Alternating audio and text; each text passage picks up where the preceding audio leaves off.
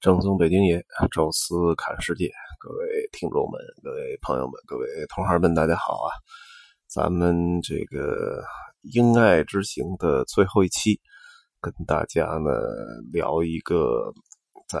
爱尔兰的首都都柏林的最后一天遇到的这么一次盛会啊。这次盛会呢叫 Pride 呃 Pride Parade 啊，就是呃同性恋骄傲大游行。哈，话说呢，我们刚到这个都柏林的，就是头一天，呃，刚进城的时候就发现有一些酒吧呀什么的挂着一个呃六色的彩虹旗，然后当时我就就跟这个呃游客介绍啊，我说这个是专门的一种同性恋的标志的旗子，呃，如果你能看到这个旗子的话，就说明啊，这酒吧应该是欢迎同性恋。啊，来消费的哈，就是对同性恋没有任何歧视啊，欢迎同性恋啊。那么结果呢？哎，这个又又开一小段啊，又看到一个应该是民居啊，那个门上挂一个同性恋的旗子，就这彩虹旗。然后我就说啊，那可能是啊，这个我们的这个这个这这个看到的这个家庭可能是同性恋啊，所以人家比较那个。呃，无所谓啊，就是让大家知道，所以就在门口挂一面旗子。结果再往城里开啊，越开越觉着不对，因为四周到处都是这个彩虹旗，然后有些那个商店那窗户上甚至就涂上这个六色的彩虹色。然后我就觉着不对，我说大家稍等吧，我先查查看看怎么回事这个跟我上回来都柏林是完全不一样的。我说这个如果说。偶尔说在那个酒吧某一个地方挂这么一旗子，我觉得这个是可以理解的啊。但是说您说这个说全程都是彩虹旗，呃，我觉得这个不太正常啊。所以当时就是呃，我就赶紧手机查了查，然后同时我看了一下那个，正好看了一下这个谷歌地图，然后谷歌地图里边正好有一个线，也是那个彩虹色。啊，然后告诉你这个就是呃，the Pride 啊，这么一个骄傲大游行的这么一个路线。我说啊，想起来了啊，因为呃，在往年反正只要是六月底啊，这一天正好就能够呃，应该是六月的最后一个星期日啊。如果正好你赶上这个呃，赶上在欧洲的话，如果是一个大城市啊，都有可能遇到这种啊大游行。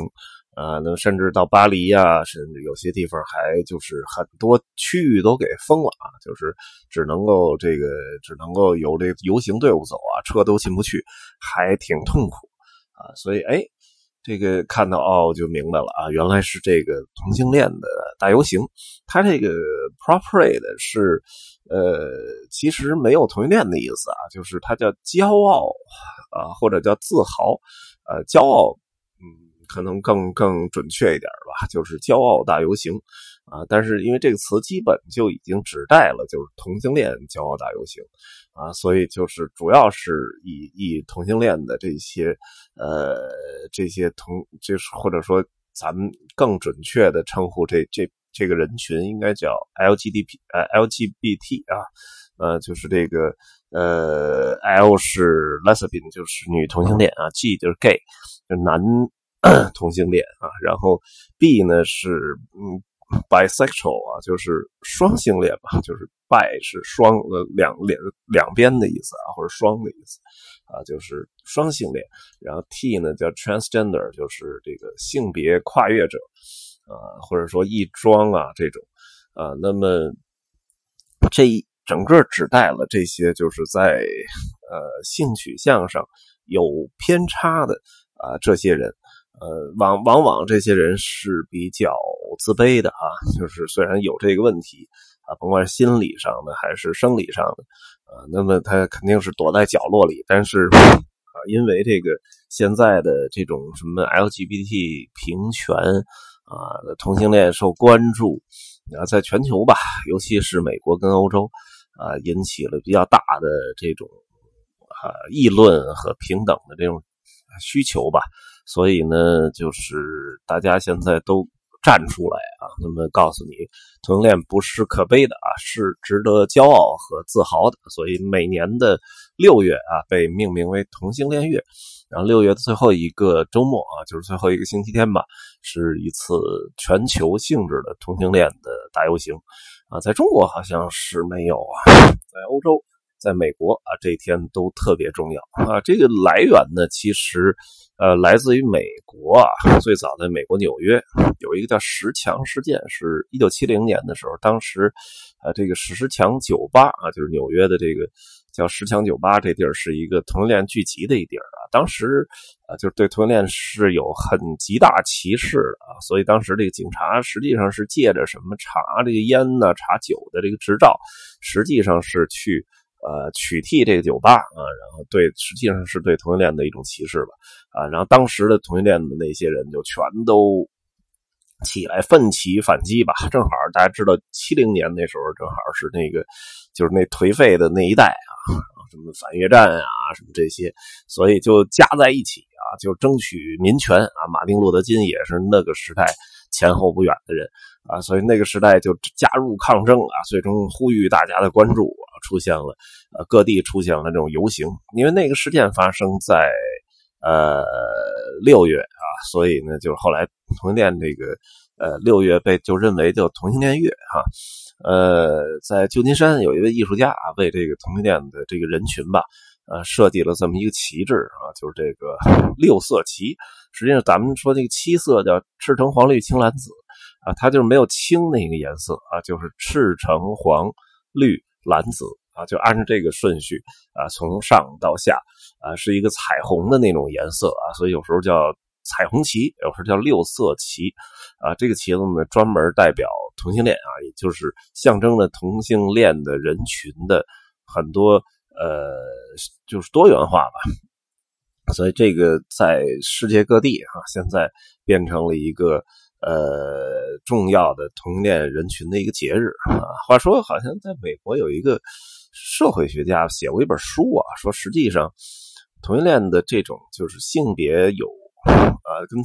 主流的这种呃有差异的这种人群呢，其实应该能占到整体人群的百分之十啊，说明说明它并不是一个呃特别小众的人群啊，可能有些人是隐性的。有些是显性的啊，就是，但是一定这种人的需求其实并不少，不应该受到歧视啊，所以这个也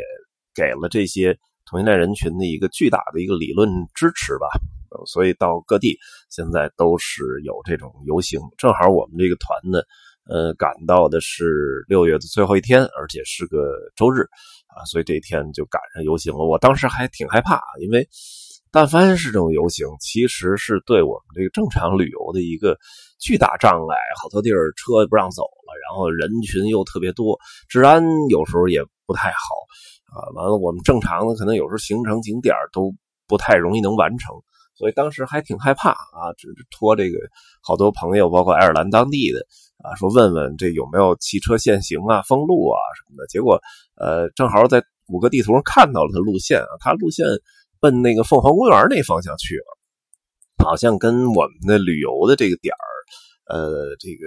没有太大的交叉啊。然后同时就就说注意安全什么的。客人很有意思啊，其实他们很想看这个，呃，到底怎么游行的啊，然后去去跑那儿杀过去。我说。问题就是，如果真的赶上了，就正好在咱酒店景点边上，那不看也得看，那您就看会儿没关系。就是咱这既然都没站到那儿，说还得开车过，车也开不过去，所以就只能走过去，再走回来。这个飞机耽误了，就麻烦了啊，所以就没有带客人。专门过去看，但是因为吃饭啊什么的，这路边全是往那个方向集中的，再加上周边那个什么商店呢、酒吧全挂这种旗子，其实就我们本身已经融入到啊这种气氛当中了啊。那么另外呢，我在这个朋友圈里看到啊，什么当时什么呃，我看到挪威的奥斯陆啊，什么丹麦的哥本哈根。啊，然后包括了像这个巴黎啊，都出现大批的这种游行的人群，尤其大巴黎啊，就可能带西欧的同行比较多啊，整个那天几乎被当时欧洲的同性恋大游行给刷屏了啊，所以也觉得挺有意思啊，尤其对中国人来讲，这是一个比较特别的一个一个呃一个奇遇啊，因为怎么说呢，就是在欧洲吧，同性恋其实呃一直是处于不不能说叫非法，应该叫违法。啊，这这一点呢，咱们特别多说两句啊，就是这个同性恋这事儿，在中国，实际上我们的宽容度其实比欧洲、美国要高得多啊，因为中国自古就有这个同性恋的这个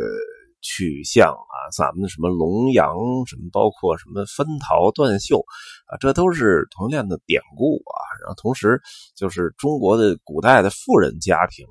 啊，当然是一夫一妻啊，但是有很多妾，很多婢，而且很很重要，就是很多富人家庭是有一些，